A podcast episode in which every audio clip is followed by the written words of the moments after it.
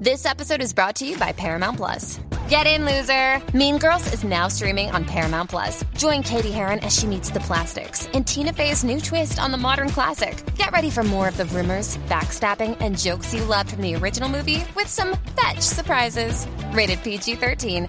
Wear pink and head to ParamountPlus.com to try it free.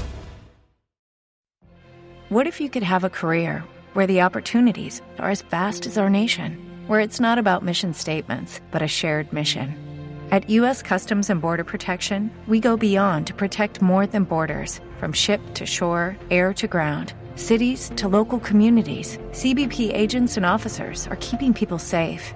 Join U.S. Customs and Border Protection and go beyond for something far greater than yourself. Learn more at cbp.gov/careers.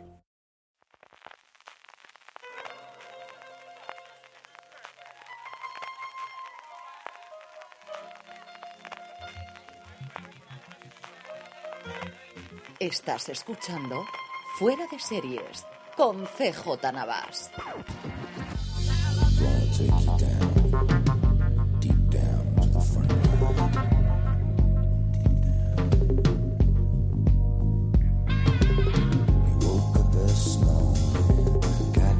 Bienvenidos de nuevo a Streaming, el programa de Fuera de Series, donde cada semana repasamos las novedades y estrenos más importantes de las diferentes plataformas de streaming y canales de pago.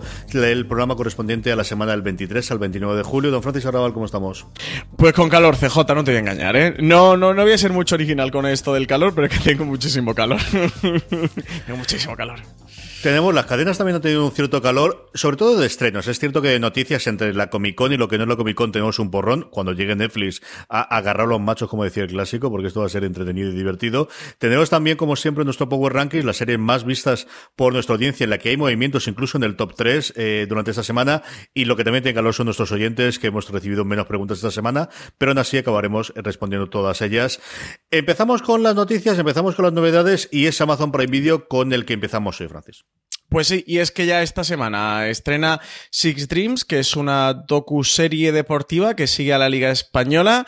Se estrena el 27 de julio. Concretamente va a seguir a, las estrellas de la Liga Saul Níguez, que es un jugador del Atlético de Madrid, a Iñaki Williams del Athletic Club de Bilbao, a Andrés Guardado del Real Betis Balompié, a Gorostiza, que es la presidenta de Eibar, a Eduardo Berizzo, que fue entrenador del, del Sevilla, y a Quique Cárcel, que es el director deportivo del Girona Fútbol Club. Y bueno, una serie eso que... En, lo comentamos ya la semana pasada en, aquí en streaming, de la que Amazon está preparando varias. De hecho, a mediados de, de agosto ya se se ha anunciado que va a estrenar la que han hecho con el Manchester City, que no recuerdo yo sé cómo se llama. ¿Te suena a ti ahora? ¿Es algo de In Your Life o In Our Life o algo así? Era una cosa muy así, muy, muy a lo burro, sí que es cierto. Ahora te lo miro mientras tú lo comentas, por un, un título muy grandilocuente de lo que recuerdo.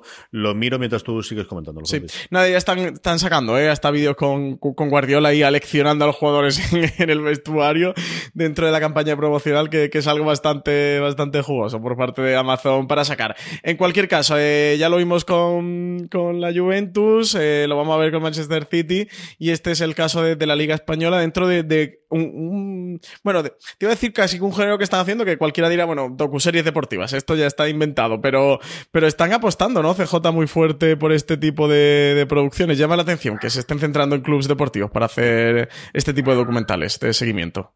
Todo o nada, es como se llama. He dicho yo que era una cosa muy grandilocuente. Teníamos también Netflix hizo aquel de la lluvia el año pasado. Sí, yo creo que es un modelo de deportes como comentábamos yo creo la semana pasada, que en Estados Unidos han hecho especialmente con el mundo del fútbol americano. HBO tiene un programa clásico que se llama Hard Knocks desde hace como mínimo 10 años en el que siguen a un, a un equipo de fútbol americano.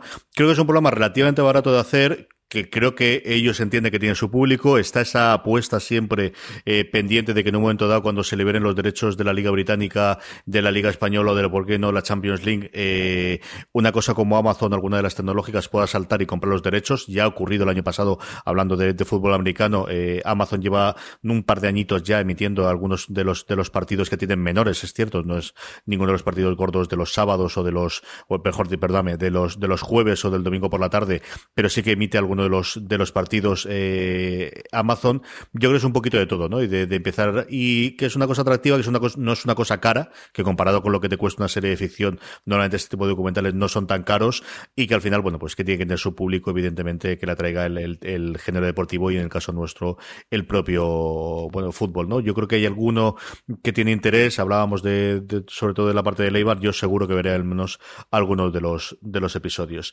La otra noticia que teníamos en Amazon venía de la Comic Con y es que eh, tenemos el primer teaser de Homecoming.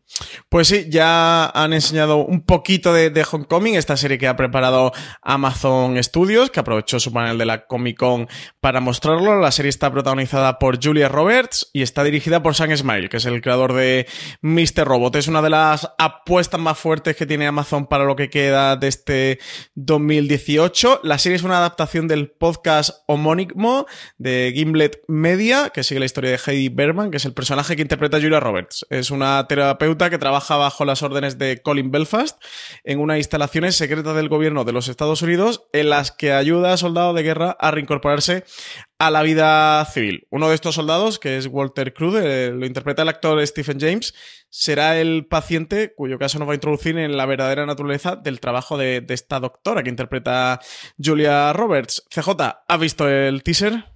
A mí es posiblemente el tráiler que más me gusta de todo lo de la Comic Con. Es cierto que es muy Sam Ismail y muy efectista, eh, tipo el Mr. Robot, con la presencia final de Julia Roberts, eh, siendo una cosa de un minuto y sender, pues eso, grandes peleas, ni grandes efectos especiales, ni grandes eh, aparatajes alrededor. Es posiblemente el tráiler que más me ha gustado de toda la Comic Con. Sí, es impactante. y mejor dicho, eh, no pueden ocurrir menos cosas y que sean más impactantes. Invito a todos los oyentes que se pasen por foreseries.com, que tienen ahí el artículo sobre eh, Homecoming con información de la serie y, tienen también este teaser que lo vean. La serie va a ser un thriller psicológico con episodios de media hora. Todos están dirigidos por Ismail y se va a estrenar el 2 de noviembre, así que no queda mucho. La segunda temporada de la serie está confirmada, ¿eh? eh ya ha empezado hasta el inicio de la producción de esta segunda temporada, así que nada, tenemos nueva serie de Amazon. Es un, post, es un programa de, de, Gimlet, es lo primero que Gimlet Media hizo de, de, distribución en serio fuera de, Amazon. Yo tengo muchísima, muchísima ganas de ver esta serie, ¿verdad? La tenía ya antes por el, la traslación del podcast, yo he oído alguna cosita. Cuando se supo, ya no Julia Roberts tanto, sino eh, que Ismael iba a estar detrás, es un tío que me gusta mucho ver lo, que hace y de verdad que el teaser es le ha quedado sencillamente genial. Vamos con Filmil, Filmil que tiene el gran estreno suyo, al final es la serie que siempre nos han dicho que mayor audiencia tiene, Los Darrell, que llega a su tercera temporada este 24 de julio. Pues sí, estrenan tercera temporada ya de Los Darrell, CJ, ya sabéis, esta, mm, este drama eh, de época británico de la cadena ITV, que, que, adapta la popular trilogía de Corfu, que es una obra autobiográfica del naturalista, zoólogo y presentador de televisión Gerald Durrell, y nada, tercera temporada ya que llega a Filming, que llega esta misma semana, este 24 de julio, y que, que ya pueden empezar a disfrutar todos nuestros oyentes. Además, como os dijimos la semana pasada, esta pasada eh, semana se estrenó eh, Magret, se estrenó la adaptación de las novelas de Simenon con Rowan Atkinson. Podéis leer la crítica de Juan Galonce que ha hecho en la web. Yo he podido ver el primer episodio y, como dice Juan ahí, es impresionante ver que este hombre fuese Mr. Bean. Es alucinante el ejercicio de restricción, de control y de, incorporación de un personaje canicónico como el de Magret, eh, Rowan Atkinson. Por lo demás, realmente, más que una serie, es una colección de películas para televisión. Es cierto que al final tienes eh, muy el tono de Sherlock. Eh, Filmin tiene los dos primeros de los cuatro episodios que existen ya en la televisión británica. A mí me ha gustado mucho. Es cierto que soy un, en su momento muy lector de Magret. Un verano recuerdo que me casqué yo como, como seis o siete novelas fácilmente de, de Simenon sobre el género, que es una cosa que comentaba también con Juan, que los dos nos pasó más o menos lo mismo.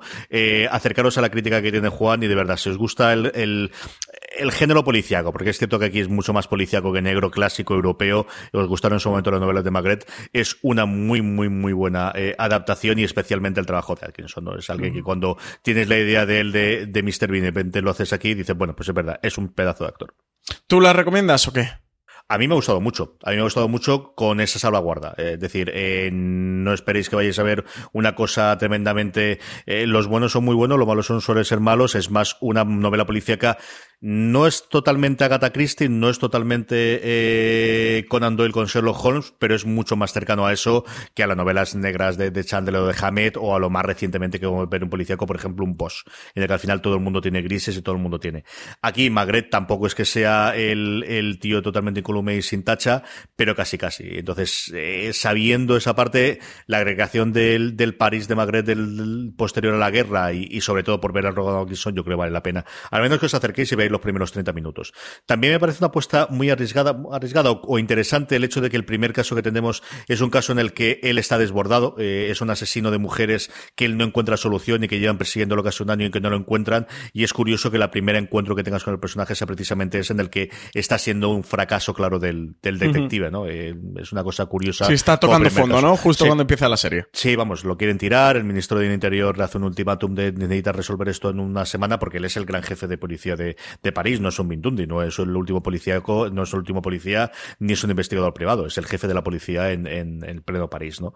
Eh, como te digo, yo creo que desde luego si leísteis las novelas en su momento os gustaron sin duda, y si buscáis algo distinto policíaco, tan no cuanto que al final es más una colección de dos eh, películas para televisión, lo que en su momento serían películas para televisión mini movies, más que una serie en la que vamos a tener 10 o 12 episodios con el mismo caso, yo creo que sí vale la pena que, que os acerquéis a ella, sí. Pues a ver si me pongo con, con este Magret, que, que le tengo ganas. Vamos con HBO España y vamos con HBO España porque el spin-off de Hijos de la Anarquía de Sons of Anarchy llamado Mayans MC, sabemos que lo tiene HBO España y ha presentado su primer tráiler en la Comic Con. Pues sí, vuelve la serie motera por excelencia. Carl Sutter regresa a su mundo de bandas criminales y, y clubes de moto. El estreno CJ está previsto para el próximo 14 de septiembre, nos queda muy poquito. Va a tener una primera temporada de 10 episodios, como, como ya fuera eh, la serie madre, se, se emitirá en FX. Y aquí en España podremos ver a través, podremos verla a través de HBO. Esta nueva propuesta de Sater va a estar ambientada en la frontera entre México y California y se centrará en los Mayans, que es la banda que, ya se nos presentó en la serie original y que tuvo presencia en gran parte de las tramas a lo largo de, de todas las temporadas, que duró Sons of Anarchy. Está ambientada dos años después del final de la serie madre y seguirá los pasos de Ezequiel. Eh, Reyes, que, es el, el, un personaje que, que, acabará ingresándose en la banda y cayendo en la habitual eh, espiral de, crimen y violencia que, que, rodea todo lo que rodea Sons of Anarchy. Esta en tu casa la veréis, ¿no? Esta no la vaya a perder. Sí, sí, indudablemente la veremos. Sater que vuelve a lo que le hizo rico y famoso después de aquella cosa absolutamente infumable que era el... el The Buster Executioner, ¿no? Eso es. Es que siempre me sale el ejecutor y es el verdugo, ¿no? Lo sí, que siempre sí. me trabo con, con, las, con las falsos amigos con el este del, del Executioner de ejecutor en vez de decir verdugo, que fue una cosa absolutamente infumable, reconocida por él mismo. Vuelve el universo de Hijos de la Anarquía, que, que como digo, le hizo rico y famoso, y FX que vuelve a tener la serie que en su momento batió todos sus récords de audiencia está en la serie de Shield, es la que le puso un poquito en el mapa a nivel de premios, a nivel de, audiencia, pero que la, que realmente, salvando las distancias, era su The Walking Dead eh, en su momento, era Hijos de la Anarquía, es la que le, le, llenó de, por un lado, no tanto de nominaciones, pero sí desde luego de audiencia. Yo tengo mucha curiosidad por verla. El trailer está bien, es, bueno, te promete más o menos lo mismo, sí que te traslada de nuevo al universo o a lo que esperabas en su momento con Hijos de la Anarquía, a ver qué es capaz de dar más allá y a ver sobre todo el protagonista, ¿no? Al final una la serie eh, madre tenía una serie de mm, eh, actores secundarios espectacular, pero Charlie Hunnam era un tío con el suficiente carisma para, para seguir sus vivencias. Aquí es la otra parte, ¿no? Tenemos una cantidad de actores secundarios, algunos que ya habían salido en Hijos de la Anarquía y otros nuevos eh, que se incorporan a la serie y a ver qué tal este nuevo protagonista, que es alguien que no había salido en su momento en la serie anterior, si es capaz este chico de, de, mantener el tipo de llevar adelante la, la serie y convertirse en un sex symbol como fue al final Charlie Hunnam también. Uh -huh. Vamos con Movistar Plus, tenemos dos estrenos, dos durante esta semana. El primero, la última temporada de Nashville, la sexta temporada, se estrena el 27 de julio. Y la otra, porque acordaros que es parte del acuerdo original que había, no tanto entre Netflix y Movistar Plus, sino entre Sony, que era la que tenía los derechos internacionales, y Movistar Plus, la sexta temporada de Orange is the New Black, que se estrena el 28 de julio. Pues sí, llegan ambas series de esta CJ, no mucho más que comentar, ¿no? Sexta temporada, y todo el mundo sabe lo que es Nashville, ¿no? Que acaba además hasta temporada y Orange is the New Black también. La que tengo muchas ganas de comentar contigo es el día de mañana, que por fin he acabado su temporada, su única temporada, porque va a ser miniserie, tú también la has acabado. ¿Y qué tal? ¿Qué te ha parecido este el día de mañana? A mí me parece que está muy bien. Yo tengo curiosidad porque me confirmes si realmente lo que está diciendo la crítica que es la mejor serie de Movistar Plus, tú que has visto bastante más que yo, realmente es así o no. A mí me ha gustado mucho, muchísimo. Eh, lo de poner en la vitola de la mejor serie de Movistar, al final, más allá de lo subjetivo que es, creo que es algo eh, complicado a mí ya sabes que me gusta mucho más eh, la zona y la peste de lo que le ha gustado a la inmensa mayoría de la gente. Yo sigo defendiéndolas. Yo con la zona me lo pasé muy bien. Reconozco que tiene unos primeros episodios que son difíciles, pero que no quiere decir que sean malos y que la gente se quedó por el camino. La peste creo que al final, bueno, pues le, le hizo mella todo lo que nos vendieron y tener los nombres de Alberto Rodríguez y de Paco León detrás y el presupuesto que tiene detrás. Yo creo que es una serie bastante decente, aunque a veces la historia pueda aflojar un poquito y sea lo que más se le puede acusar. Creo que el día de mañana no es una serie de planteamiento tan ambiciosa eh, como la zona y sobre todo como la peste, sí que creo que, y me atrevería a afirmar que ha sido la que mejor les ha quedado, la que más redonda se le ha quedado. En, el sentido de que decir como que es la mejor, creo que también una cuestión de ambición. Creo que en esta serie no, la veo que sea tan, tan ambiciosa. No veo que hayan pretendido hacer como la serie definitiva de Movistar y que a lo mejor incluso eso le ha faltado un poquito de ambición, de, creérselo más y de haber intentado hacer algo más eh, potente. Eso sí, creo que no se le puede sacar un pegro. ¿eh? La historia sí que, que tiene el mejor guion, sin duda, de toda la serie que ha tenido Movistar. La historia es una auténtica maravilla y está muy bien hilada. La producción está genial, la banda sonora, Oriol Pla, creo que es un auténtico descubrimiento. Oro Garrido está tan bien como siempre. Y lo de Carra Lejalde es maravilloso. En un papel estamos acostumbrados últimamente a verle, sobre todo a partir de ocho apellidos vascos, papeles muy simpáticos, muy amables, muy de bonachón. Aquí, eh, creo que no es spoiler decir el papel que tiene, ¿no? El cargo. Y si no, que la gente adelante ahora un minutito y lo dices. Pues es un. Es un antiguo general franquista que hoy día es eh, comisario de policía y es el comisario que mandan a Barcelona. En el tercer episodio es cuando se descubre. Hasta entonces no aparece el personaje, pero eso que es la profesión, tampoco no es mucho spoiler. Es un comisario eh, franquista del final del franquismo, con, todo lo que eso conlleva. Es un personaje muy potente que desde luego es de las cosas que más me han gustado de la serie. Espero en lo feroz, ¿eh? ya Carral Lejalde con su, con su estatuilla, PJ. La serie me gusta mucho, ¿verdad? Y lo de Plan me parece que está fantástico. Él está, él está fabuloso. Creo que tiene muy buena ambientación creo que la serie evoluciona muchísimo, son solo seis episodios. Y cuando la acabé, cuando acabé el último episodio, tuve una sensación de vértigo, porque dije, ¿cómo ha podido pasar tanto en tan solo seis episodios? Eh, la cantidad de años que recorren y lo que evoluciona la historia y sobre todo lo que evoluciona el, personaje este de Justo Gil, este personaje de Oriol Play. Y la narración, que al principio CJ, acuérdate que la echaron un poquito, parece que no gustó demasiado. Esto que en el primer episodio empiezan a contarte como, bueno, en retrospectiva, ¿no? Todo lo que estaba pasando. Creo que cuando ves ese en el quinto episodio ya lo notas. Eh, bueno, a lo largo de la serie va quedando muy claro qué es lo que está ocurriendo. En el quinto episodio ya eh, lo veo un poquito más eh, latente y el sexto episodio ya es, bueno, pues el final de la historia y, ya te muestran qué es lo que está pasando en esa contracámara, ese contraplano. creo que la narración escogida es muy, muy chula. No sé si es la misma que la novela, porque yo no, he llegado a leer la, novela de Martínez de Pisón. Creo que, la narración es muy acertada para este tipo de historia que cuenta el día de mañana.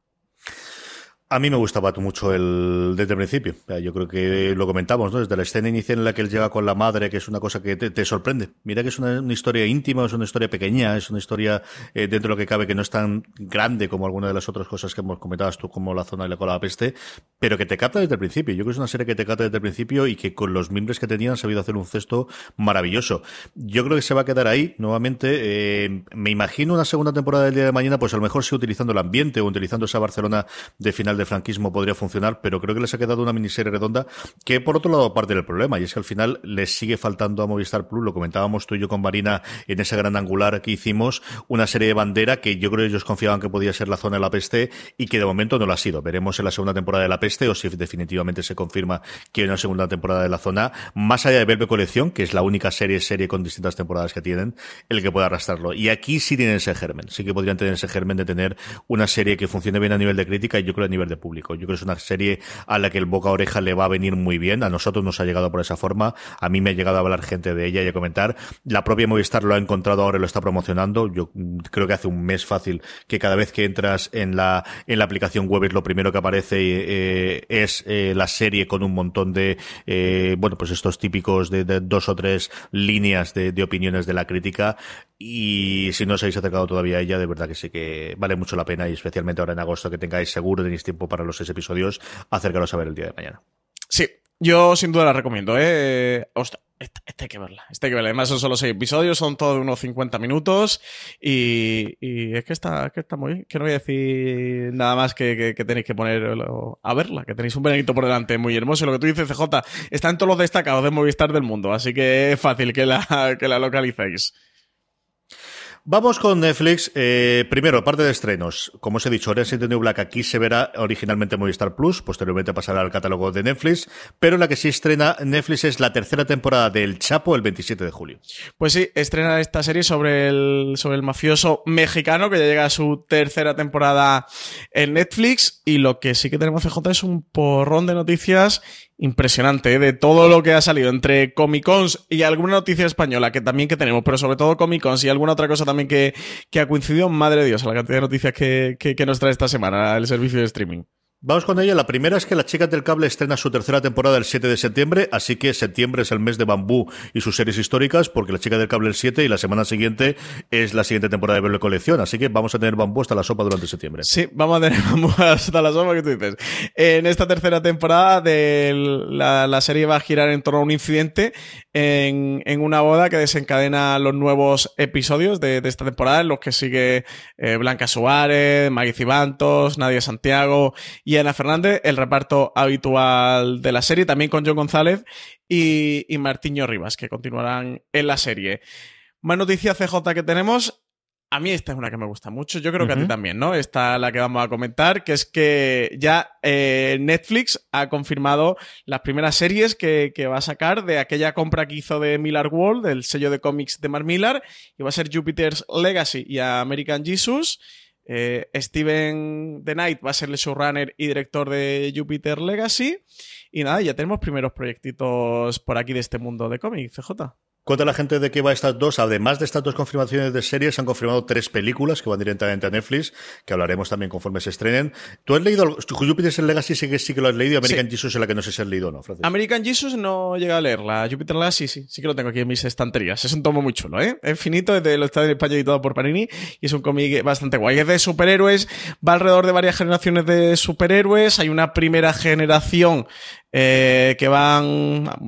Tampoco voy a hacer spoilers de cómics, pues son capaces de decirme que hago spoilers de cómics, pero bueno, van a un sitio y reciben, son unos seres humanos, unos mortales comunes que, que reciben eh, sus poderes, creo que en la década de los años 30. Y bueno, y en la época actual se, se dedican a. Han sido superhéroes durante todo su vida y lo que se dedican es a ayudar un poco al planeta y tal. Son como una especie de supermanes, que así superhéroes eh, un poco bondadosos y que hacen el bien. Ellos ya tienen sus primeros hijos, tienen algún hijo un poco díscolo, hay algún enfrentamiento, también con un hermano, como no. Siempre hay por ahí un hermano haciendo la puñeta y un hijo un tanto rebelde. Y bueno, y a partir de ahí se, se desencadenan algunos hechos. Es un cómic de super muy, muy, muy chulo. Y American Jesus, que sí que no lo he leído, que tengo bastante ganas de leerlo, ¿eh? eh sigue un niño de 12 años que descubre eh, de repente que Jesucristo, que va a hacer los milagros de los que hablan en la Biblia, que incluso puede resucitar muertos y que va a tener que enfrentarse a la popularidad de los creyentes y el rechazo de los que creen que, que realmente es un fraude. Así que, de luego, el argumento a priori no puede ser más interesante. El showrunner de este American Jesus va a ser Everardo Grout, que, que estuvo detrás de la serie de, ya de Netflix de Luke Cage, también está detrás de, de, Banshee, y quien va a dirigir el primer episodio va a ser Leopoldo Goat, que, que ha trabajado en Molly's Game y en Instinct.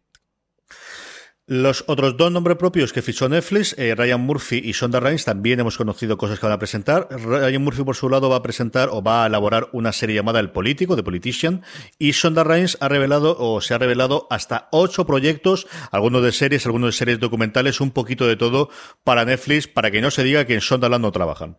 Sí, además de verdad. Bueno, por un lado aquí Ryan Murphy, que es otro que también le van a dar la medalla al trabajo. Eh, ya conocíamos el primer proyecto que tenía en Netflix, que era Ratchet, esta precuela serializada de Alguien voló sobre el nido del cuco, que se iba a centrar en la juventud de la enfermera protagonista de la película de Milos Forman y, que va a protagonizar la actriz Sarah Paulson, una auténtica habitual de las series de Ryan Murphy, y este de Politician que han, que han anunciado va a ser una comedia de corte social y va a tener en su reparto nada más y nada menos que a Barbara Streisand y, y Gwyneth Paltrow CJ.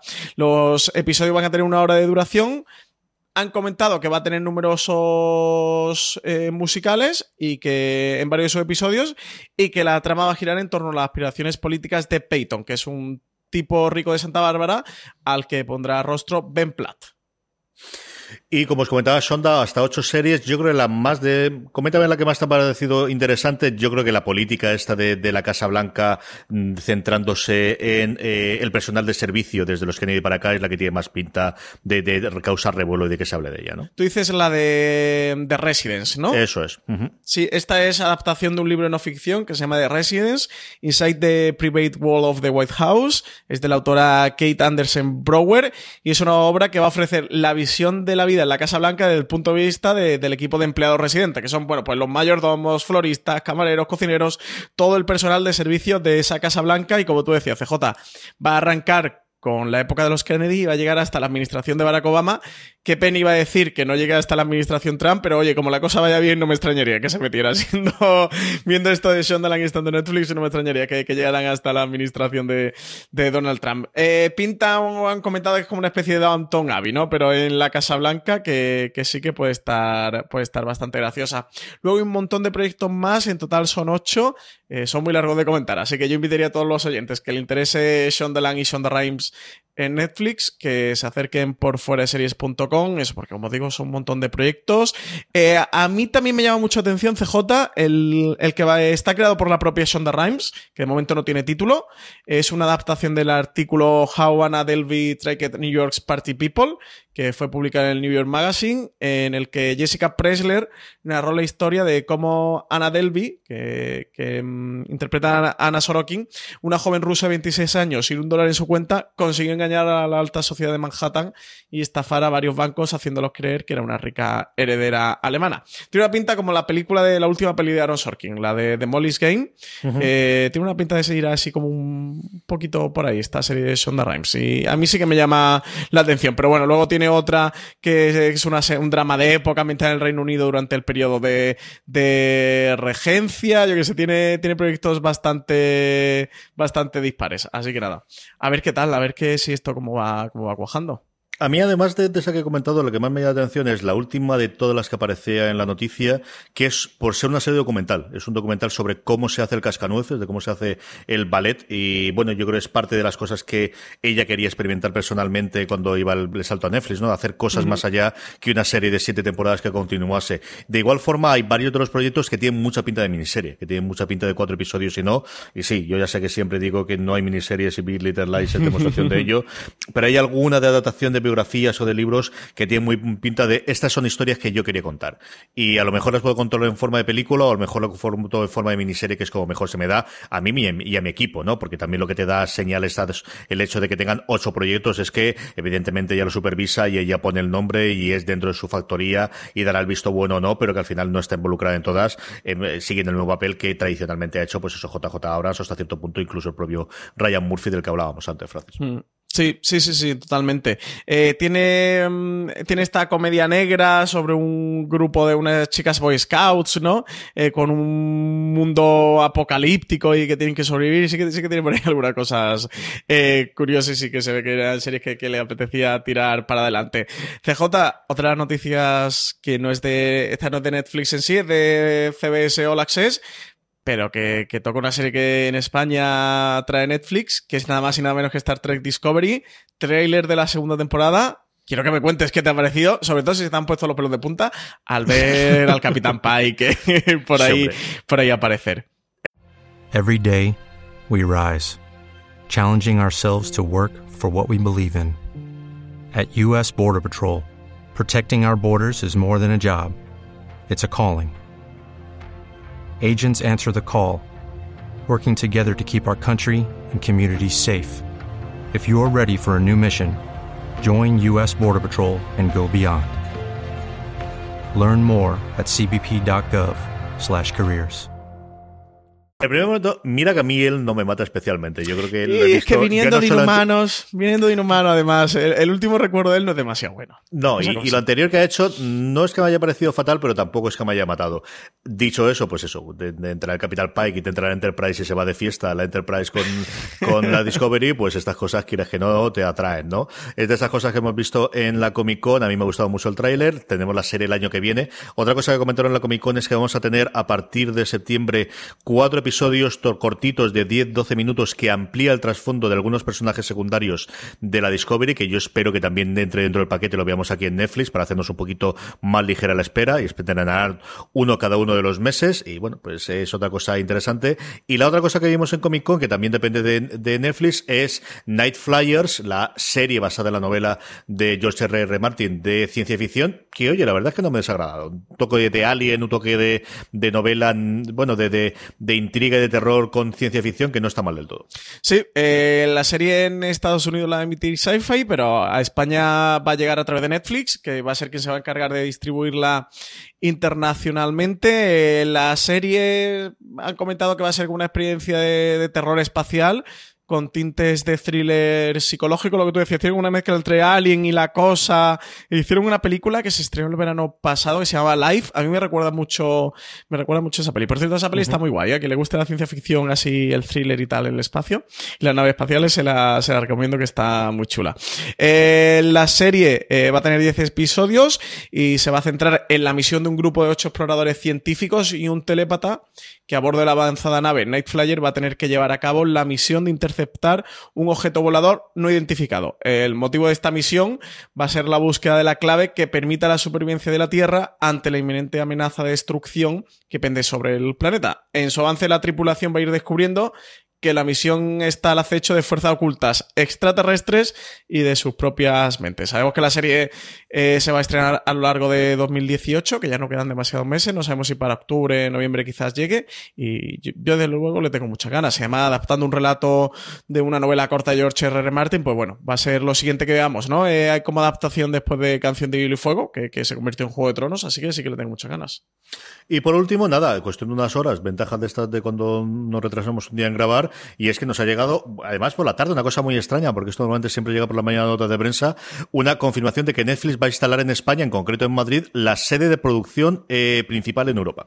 Pues esta es noticia gorda, CJ. Eh, resulta que en la ciudad de la tele, en Tres Cantos, Madrid, se va a ubicar la primera sede de producción propia que Netflix va a instalar en Europa. El lugar que aún está en construcción va a disponer de 22.000 metros cuadrados para la producción de contenido televisivo. Y la plataforma ha llegado a un acuerdo con el grupo Sequoia, que es quien, quien gestionará las instalaciones, para disponer de tres platos insonorizados y para convertirse en su socio exclusivo de producción. Este aterrizaje representa la importancia que el desarrollo de contenidos en castellano y en España está adquiriendo en Netflix, más allá del fenómeno que ha sido La Casa de Papel, que, que ha sido una serie licenciada originalmente desde Antena 3. Y Eric Manmark, el vicepresidente de series originales de Netflix, ha comentado en el comunicado que, nos ha llegado a prensa y que anunciaba esta instalación que España tiene una gran tradición en la creación de contenido innovador y, que estamos muy entusiasmados de reforzar nuestra inversión en el corazón cultural de Madrid. Usuarios de Netflix de todo el mundo, desde San Sebastián hasta Santiago de Chile o de Toronto a Tokio, disfrutan del contenido en español. El establecimiento de nuestra primera central en Europa creará nuevas oportunidades para el increíble talento en España, a la vez que demostrará nuestro compromiso con la producción de contenido original en toda Europa. Así que, CJ, creo que, que, precisamente en el streaming de la semana pasada, si no el de la semana anterior, comentábamos la cantidad de proyectos, que, que, era sorprendente el número de proyectos que Netflix o ya había estrenado en España o tenía pendiente de estrenar, como este, como la, como la serie de, de Élite, el, el, que se va a centrar, que está desarrollando Bambú sobre las líneas de Alcácer, segunda temporada de, de La Casa de Papel, tercera de Paquita Salas, etcétera, etcétera, etcétera. Y fíjate por dónde sale esta noticia. A mí me parece una auténtica notición para el, para el sector audiovisual español. ¿eh? Si, si, ya estaban de enhorabuena con la cantidad de proyectos que había entre Amazon, eh, entre HBO, entre Netflix, entre Movistar, oye, que Netflix monte, instale en España su sede de producción europea, me parece una auténtica, una auténtica noticia. Hay que ver qué es lo que trae de fuera, si van a empezar a rodar también, no solamente para las, las españolas tenerlas ahí en sus propios estudios, que es una cosa curiosa, y luego yo tengo mucha curiosidad por ver si montan una, al menos una delegación, si no es que se traen a toda la gente que se ha trabajado en Ámsterdam, que al final es donde está la central, porque Netflix en España como tal, eh, bueno, eh, existen fundamentalmente la gente que le lleva comunicación, pero sí, comunicación y marketing. Tienes que irte a Ámsterdam para hablar con el señor Netflix o con la señora Netflix o con la señorita Netflix o con el señorito Netflix. Esos eh, gente que tome decisiones aquí en España, desde luego a ese nivel no, no existen. Y sí que es una cosa curiosa, ¿no? Yo he llegado a un poilín de la nada, aunque lo veías venir, eh, bueno, eh, tienen que empezar a tener más presencia en sitios. Yo creo que al final les sale más a cuenta eh, cada vez que, el tener sus propios lugares donde se roden las cosas y tenerlo más controlado que el depender siempre que la propia productora de turno al que lleguen el acuerdo lo vayan a rodar. Y si fichan a nombres propios como Al Espina, pues lo normal es para tener sus propios estudios y los que puedan robar, eh, las que puedan rodar sus propias series, claro.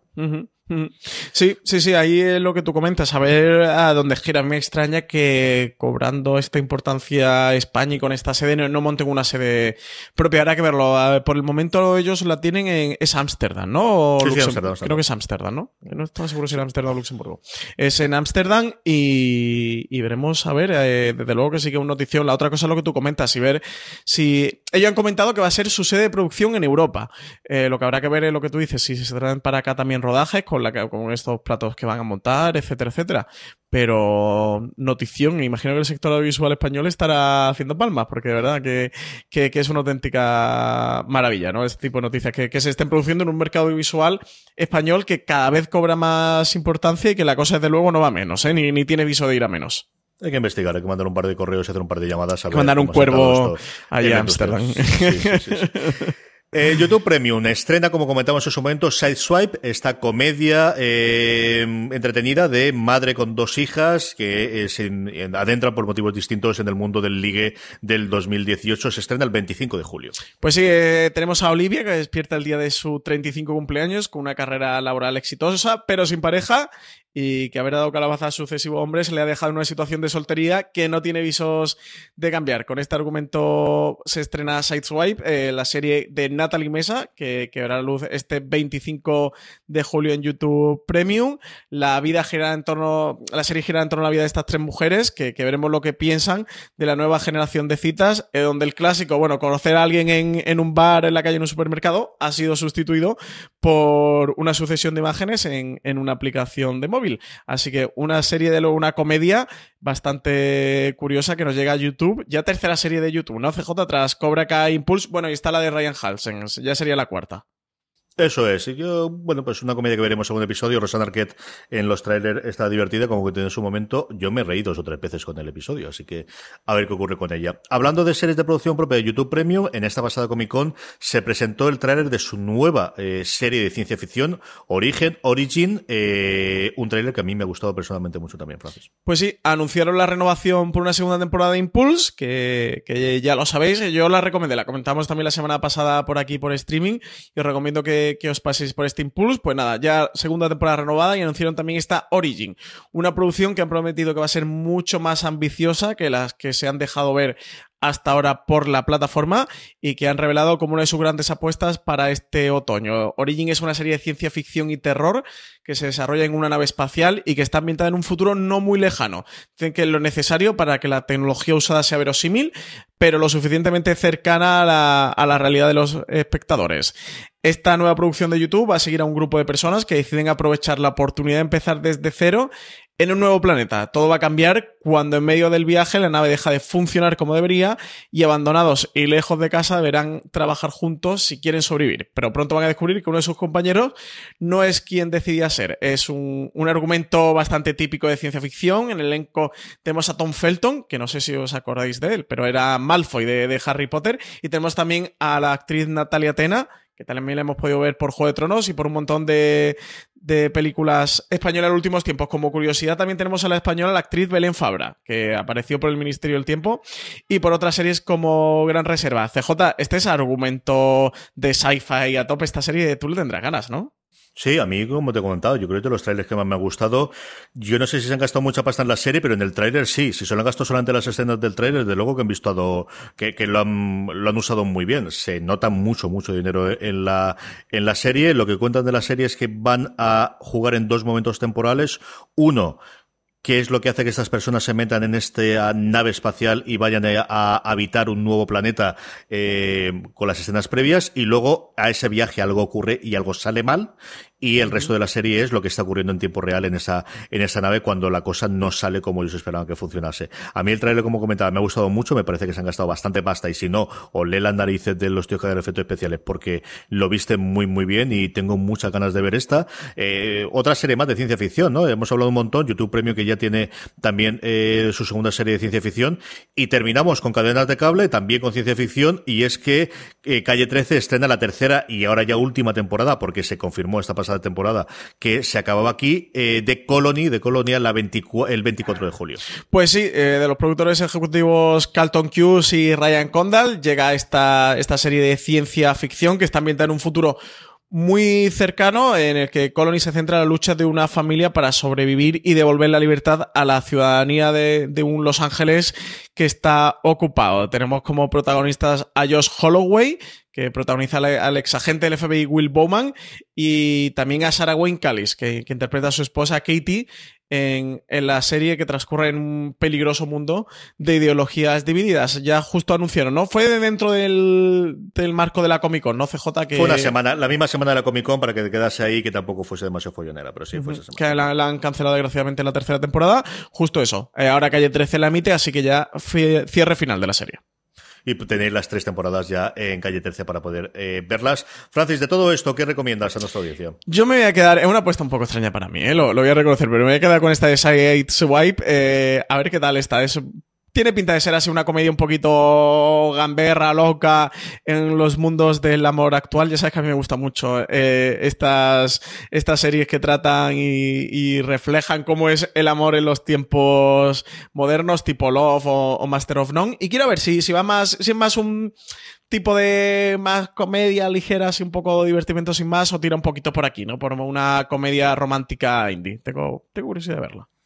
Yo recomiendo Magret, ya creo que lo he dicho antes, creo que es una cosa distinta, es una cosa diferente la que vais a encontrar en la televisión actual. Creo que simplemente por ver a Rowan Atkinson haciendo un papel diametralmente opuesto a lo que tradicionalmente le hemos visto y por lo que se hizo famoso y multimillonario, por qué no decirlo, en televisión vale la pena que os acerquéis y que al final no todo tiene que tener eh, 74 pies y todo ser muy grises y todo ver, no, de vez en cuando un policíaco clásico como son las historias de Magret vale mucho la pena verla. Eh, como eh, os comentábamos antes, están los dos primeros episodios de los cuatro que hay ya disponible en Film en Francia. Pero es trampa CJ, ya recomendaste Magret la semana pasada, ¿no vale? No, no, no, no, no. La semana pasada no la había visto, ahora sí. Entonces tu recomendación de la semana pasada fue Magret. Esto, esto queda impugnado. Si tengo que recomendar otra, ante el tribunal del podcast queda impugnado. Ya, está, ya está, no pasa nada. No pasa nada. Venga, ¿qué otra? Venga, otra. ¿Qué recomendado? No, de la temas Colony. La otra que yo creo que sí que hay que ver eh, por acercaros, ahora que ya sabemos que tiene tres temporadas y que sabes lo que te vas a encontrar, yo creo que Colony es otra, hablando de, toda la llegada de ciencia ficción, que es cierto que hay un montón de, series de género, yo creo que vale la pena que os acerquéis y ahora que ya vais a tener las tres temporadas íntegras en Calle 13, ¿no? que, ha costado que llegase a España, pero que definitivamente Calle 13 las has estrenado y las has estrenado todas en cuestión de tres meses. Yo vi aproximadamente la mitad de la primera temporada y, me gustaba bastante. De nuevo, una vez más, una de estas que se quedan por el camino por acumulación y porque llegan otras y porque ves un estreno y porque no te da la vida para más. Pero a mí Colony me pareció una serie bastante decente. Vamos ya con el Power Rankings, vamos ya con las series más vistas por nuestra audiencia, según la encuesta que todas las semanas rellenáis en series.com. Como siempre os decimos, la forma de que os avisemos y que no os olvidéis de rellenarla y así poder votar vuestras series favoritas es que os unáis a nuestro grupo de Telegram, telegram.me barra fuera de series, donde más de 700 personas diariamente hablamos de series de televisión y donde cada vez que colgamos la encuesta para el Power Rankings, bueno, os llega una pequeña notificación y así nada, en cuestión de 30 segundos la podéis complementar y saber que habéis votado vuestra serie y conseguir que esté en lo más alto. Empezamos por abajo, empezamos por el puesto número 10, cae cuatro puestos, pero se sigue manteniendo dentro del Power Rankings la serie de la que hemos hablado antes en Movistar Plus el día de mañana. Eso mal fatal, ¿eh? Que caiga cuatro posiciones. Oye, que hay que ver más el día de mañana, que la serie está muy bien. Así que hay que levantarla, CJ, ¿eh? Hay que, hay que hablar bien del día de mañana, que, que, merece mucho la pena verla. La que baja siete posiciones, imagino que es que esta ya la ha visto todo el mundo, ¿eh? La segunda temporada de Westworld baja hasta, hasta la novena posición. Ya, ya parece que va a salir de nuestro Power Ranking, por fin. Se mantiene en el octavo puesto, esto es, tiene sus fans, en Amazon, el estreno grande que tiene ahora Amazon Prime Video en España, que es Dietland. Sí, y séptima posición para Paquita Salas. La segunda temporada de, de, la comedia que ya está en Netflix ha bajado tres posiciones. Tres entradas nuevas nos vienen a partir de ahora. La primera en el puesto número 6, la gran apuesta de HBO España para este verano, Heridas Abiertas. Sí, y tenemos en quinta posición serie de Fox Live The Americans, que, que, que vuelve a entrar en nuestro Power Ranking. CJ es inasequible al desaliento de Americans, ¿eh? Aquí la gente se engancha, vuelve madre a verla, se vuelve a al final, vuelve. La otra que vuelve de nuevo eh, es cómo se nota el verano, que recuperamos las series de verano que no hemos podido Ay. ver antes. La que fue la gran apuesta de HBO, o una de las grandes estrenos de HBO España de primeros de año, Killing Eve se queda de nuevo un poquito a, punto de entrar en el podio en el cuarto puesto. Sí, ha habido un poco de croqueta de cocido en el Power Ranking de esta semana. FJ, hay gente ahí recopilando y aprovechando lo que, lo que se ha ido quedando atrasado eh, durante este invierno y pa para ponerse las pilas en verano. Tercera posición, Primera entrada a nuestro top 3 del Power Rankings, una serie que sube dos puestos, una serie de HBO España, y es nada más y nada menos que Pose, la última serie de Ryan Murphy en FX que ha terminado ya o está a punto de terminar, si no recuerdo mal, eh, esta misma semana. Sube un puesto con respecto a la semana pasada, otro de los grandes estrenos de verano, en este caso de Netflix, que es Glow. Y primera posición, como no, CJ, se mantiene, se mantiene el, en el podio en la primera posición desde que ayer a Westworld es The Handmaid's Tale, que ya ha acabado su segunda temporada. Por cierto, tenéis un review muy chulo en la cadena de podcast de Forest que grabaron Marichu, Valentina y María Santonja. Eh, os recomiendo a todos los que hayáis visto la serie eh, que os paséis por el review, eh, que, que, está muy guay. Les ha quedado muy rebónico el review y un análisis muy interesante sobre esta segunda temporada. CJ, ¿tú has, sigues con la segunda temporada de Handmaid's Tale? ¿Por dónde la no, llevas? Es de las que tengo pendientes porque a mi mujer le, la vimos ¿Pero no has visto ni el primero? Temporada. Nada de nada. Ay, absolutamente ay, nada. Está Estas muy de bien, las que ¿eh? tengo para ver, no para ponerla. Sí, Además, sí. mejora mucho al final. ¿eh? Sabes que yo fui un poquito crítico al principio eh, con el arranque de la segunda temporada de, de la serie. No, no me terminaba. Sobre todo veía vicios que no me agradaban demasiado. Tengo que decir que los cuatro últimos episodios de la serie son fascinantes, que están al nivel de la primera o incluso mejor. Son unos episodios muy, muy, muy, muy potentes. Y la serie acaba muy bien, acaba en todo lo alto. Así que ponte con ella. ¿eh? Esta es de recuperar en verano también. ¿Tú eres de los que le ha gustado el final o de los que no le ha gustado O sea, el A mí final? me ha gustado mucho. Y no entiendo, o sea, es que, es que hablar del final sin spoiler es muy complicado. Hay ciertas cosas de ciertos personajes que no voy a entrar a valorar ni quién ni cuáles, que a mí me cuesta comprender un poco eh, que den ese paso, que den ese paso tan rápido porque creo que no está en su naturaleza. Al menos es lo que yo creo del personaje o, o la naturaleza que yo entendía del personaje. Y creo que nos responderían así. En torno a la polémica, y lo digo así como muy en genérico para que quien sepa de qué estoy hablando lo pille y quien no, no lo pille no hacer spoiler. En torno a la polémica, mm, yo no estoy de acuerdo. Yo creo, o sea, creo que, que sí que hace lo, lo correcto, lo, lo entiendo perfectamente y creo que cualquiera hubiera actuado así, o bueno, cualquiera, muchísimas Vamos, ¿qué te ha gustado? Sí, sí, a mí al final me ha gustado mucho. Eso, hay una cosa en cuanto a un personaje que me parece demasiado un poco forzado y que pasa porque tiene que pasar y porque todo tiene que acabar en ese punto y el y bueno, de estas cosas que al final ve un poco la mano del, del guionista, ¿no? Un poquito de Deus Ex Máquina, pero, pero a mí al final me ha gustado mucho. Y de verdad que los últimos episodios son acojonantes. Acojonantes. Están geniales. Hasta aquí nuestro Power Rankings, como os decía antes, todas las semanas podéis votar en fuera de series.com en la entrada del Power Rankings anterior o la forma más sencilla es telegram.me barra fuera de series y de esa forma todas las semanas cada vez que colgamos el formulario os avisamos y podéis votar cuáles son vuestras series favoritas. Un formulario en el cual también podéis hacer lo que vamos a hacer a continuación, que es dejar vuestras preguntas para que las contestemos. Francis, preguntas de los oyentes. Pues Alejandro Traba CJ nos decía, hola Fuera de Series, ¿sabéis cuándo piensan en doblar las series en castellano los amigos de YouTube? Y gracias por las horas de entretenimiento. Al hilo de esta pregunta, Gabriel Beach también nos decía que, que si sabíamos si Cobra Kai llegaría en español pronto. Pues yo creo que lo de intentar hablar con el señor, la señora, la señorita o el señorito YouTube es ya el nivel superior, ¿no? Si ya es complicado hablar con alguna de Como esas. con Dios. O sea, ¿no? YouTube. Yo, CJ, eso, si eh, te meten le- un confesionario, ¿YouTube te responde o...?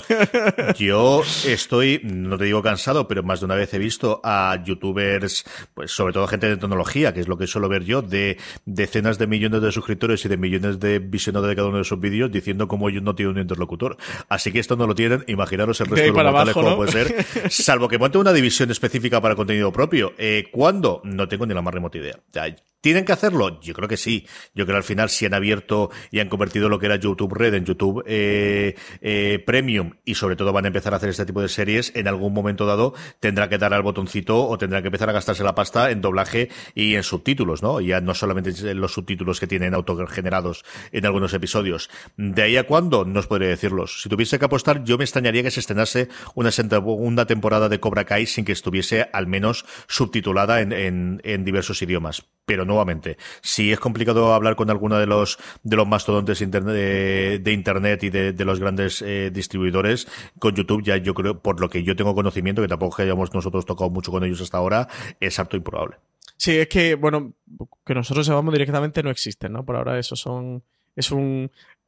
un- Una página web ahí en internet que, que- con la que no hay comunicación. O sea que imposible dar una respuesta a CJ. Imposible. O sea que nada, esperemos a ver si lo doblan, porque hay muchos seguidores que, mucha gente que está esperando para ver las dobladas. Pero sí, yo no, no lo fiaría pronto, ¿no? O sea, que, que la gente si tiene igual ganas que se la, sí, que se la decir, vaya viendo subtitulada. De verdad, no es decirlo, no, nunca lo va a hacer, no, es que a lo mejor mañana lo tenemos, o sea, mm, y no lo vamos a saber antes. Yo, en cuanto sepamos algo, lo comunicaremos. Creo que la forma más rápida es que te unas al canal de, al grupo de Telegram si no estáis, porque ya te digo yo que en cuanto se sepa, alguien lo colgará ahí de ya está disponible el subtítulo de Cobra Kai. Y más o ya Cobra están doblados. Sí, sí, esa, eh, es decir, a los mm, dos microsegundos después de que esté disponible, alguien lo colgará seguro en el grupo de Telegram, tanto si es subtítulo como si está doblaje. Dicho eso, es que no puedo deciros nada más. No, no sabemos absolutamente nada más. Pues sí. Más cositas. Eh, PJ Cleaner nos preguntaba CJ que cuándo nos vamos a ir de vacaciones y nos llama guapos. Eso está muy bien, Lemao.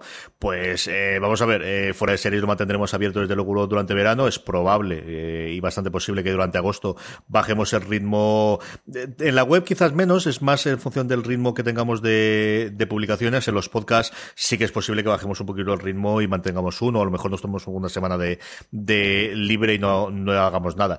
También es que nos sirve un poquito para hablar de toda la actualidad. Yo streaming es un problema que al final nos apetece siempre hacerlo porque hacemos un repaso y nos sirve a nosotros para incluso ponernos los deberes y llegar al día a día. Entonces, tampoco tenemos a día de hoy totalmente definido de cuándo vamos a dejar de emitir o si vamos a dejar de emitir alguna de estas semanas. Sí, no, en principio estamos aquí a tope, ¿no? No nos vamos. somos- es que somos muy pesados y hablamos mucho. Sí, y luego, hombre, que la gente también en verano quiere oír podcast, que no es que de repente se nota el descenso y se nota pues gente que puede oírlo en el camino al trabajo y lo notas en las descargas y lo notas hasta cierto punto en las visitas, pero aún así, hombre, yo creo que a la playa es un buen sitio para que llevarte el podcast y para poder escucharlos, así que, eh, como os digo, mm, quizá alguna semana nos tomemos libre, quizá bajemos el ritmo hagamos cuatro podcasts a la semana o cinco, como hemos estado haciendo los, los últimos eh, eh, semanas de junio o estas primeras de julio, pero que en agosto no nos abandonaremos. ¿no? Estamos aquí a tope, estamos aquí a tope. Eh, al filo de la actualidad. Que en septiembre, octubre, eh, hoy he estado CJ repasando el calendario de estrenos que tenía que actualizarlo, el calendario que nosotros tenemos de fuera de series. Y madre de Dios, todo lo que vuelva a ver en septiembre, octubre. ¿eh? Así septiembre que, es divertido, sí. Sí, septiembre muy, muy divertido. Así que la gente se vaya preparando. Nada, no nos podemos permitir no, irnos de vacaciones. CJ, eh, Johan Moreno nos dice que qué pasa con Castle Rock, con, con esta serie de JJ Abrams eh, que adapta novelas de Stephen King. Pues eso me gustaría más saber a mí, porque en Estados Unidos se estrena esta semana que entra ya, en Hulu, ya empieza a ver alguna review, yo tengo pendiente la de Alan Sepinwall, que ya la ha publicado en donde está ahora, que es en Rolling Stone, que lo ha fichado de, de Up Rocks para escribir las críticas, que es uno de mis críticos americanos de cabecera. Eh, además tendremos noticias, porque dentro de nada es la, el- todo el, el, tour de, de los periodistas americanos, es, esta, empieza este fin de semana, si no recuerdo mal, en Los Ángeles, y no sabemos absolutamente nada de si esta la ha comprado alguien, la deja de comprar alguien, o qué va a ocurrir con Castle Rock, Francis. Yo no tengo absolutamente ninguna información a día de hoy. Habla por ti, yo sí lo sé. Pasa que no te lo he dicho. Ah, cuéntame, cuéntame. ¿qué No, no te puedo contar. Ah, que no me lo puedes contar. Cuando acabemos el programa te cuento. Entonces estamos apañados. ¿Pero se va a poder ver para cuando se esté en Estados Unidos o tampoco sabemos eso? Es posible. Es posible. es posible. No, la madre que te parió. Eh, bueno, eh, es posible. Es posible. A, a mí me han comentado cosas, pero eso te lo digo luego. Que se unan a las redes sociales, ¿no? De, fuera de series a partir de ahí se enterarán, ¿no? Claro. Cuando lo diga lo podemos decir nosotros. Eh, eh, en España eh, la vamos a. A lo que a mí me han dicho es que la vamos a poder ver, o sea, que alguien la va a tener. Lo que no podemos decir es quién, porque ya es mucho decir. Pero a mí me han dicho que sí, que la tiene alguien. Pues nada, eh, uniros al grupo de ah, Telegram, seguidnos en Twitter y en Facebook y en Instagram y estas cosas. Y Francis, cuando tenga bien, nos contará el resto de Lo que no sé es cuándo, ¿eh? No sé si la van a estrenar, porque de hecho se estrena ya en Estados Unidos. Yo no sabía que era semana? Ya, Esta, semana. pues no sé, eso es lo que ya no sé. Si, porque ya en España, si es esta semana. Yo juraría si que no está anunciada. Juraría que el viernes 27, pero te lo digo ahora mismo, ¿eh? Entonces irán con irán con, con retraso o me han engañado, pero vaya, no, por la por eh, no, me, no, me han podido engañar. Leche. 27 leche, el 25 de julio se estrena en Estados Unidos. Mañana, bueno, mañana el miércoles. Estamos grabando el eh, martes, el miércoles, sí. El miércoles, pues no sé, pues entonces imagino que la estrenan con, con mucho retraso, porque sí que hubieran tenido, habrían tenido que mandar una nota de prensa eh, comunicando el, el estreno de manera oficial. Y ya sabes que al menos, hombre, como mínimo, mínimo, mínimo, las cadenas todas las que no son televisión española, Telecinco Antena 3, que te lo dicen esa misma mañana, o esa tarde antes de la emisión te mandan la nota de prensa, eh, el resto de cadenas que, que, son muy civilizadas, al menos una semana de antes sí que te mandan la nota de prensa, cuando no un mes o dos o tres semanas de antelación. Así que, bueno, pues imagino que llegará con retraso. Como mínimo una, desde luego que sí.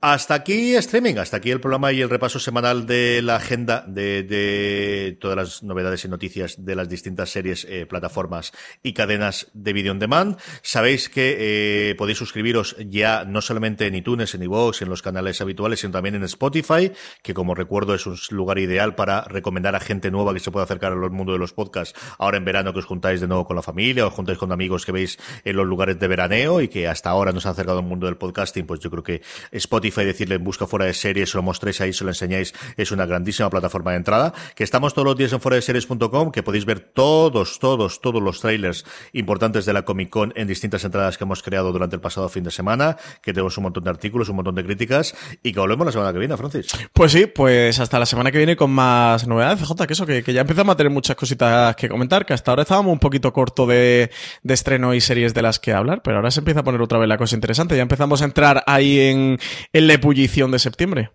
Eso es. Así que, querida audiencia, gracias por estar ahí. Hasta la semana que viene. Recordad, tened muchísimo cuidado.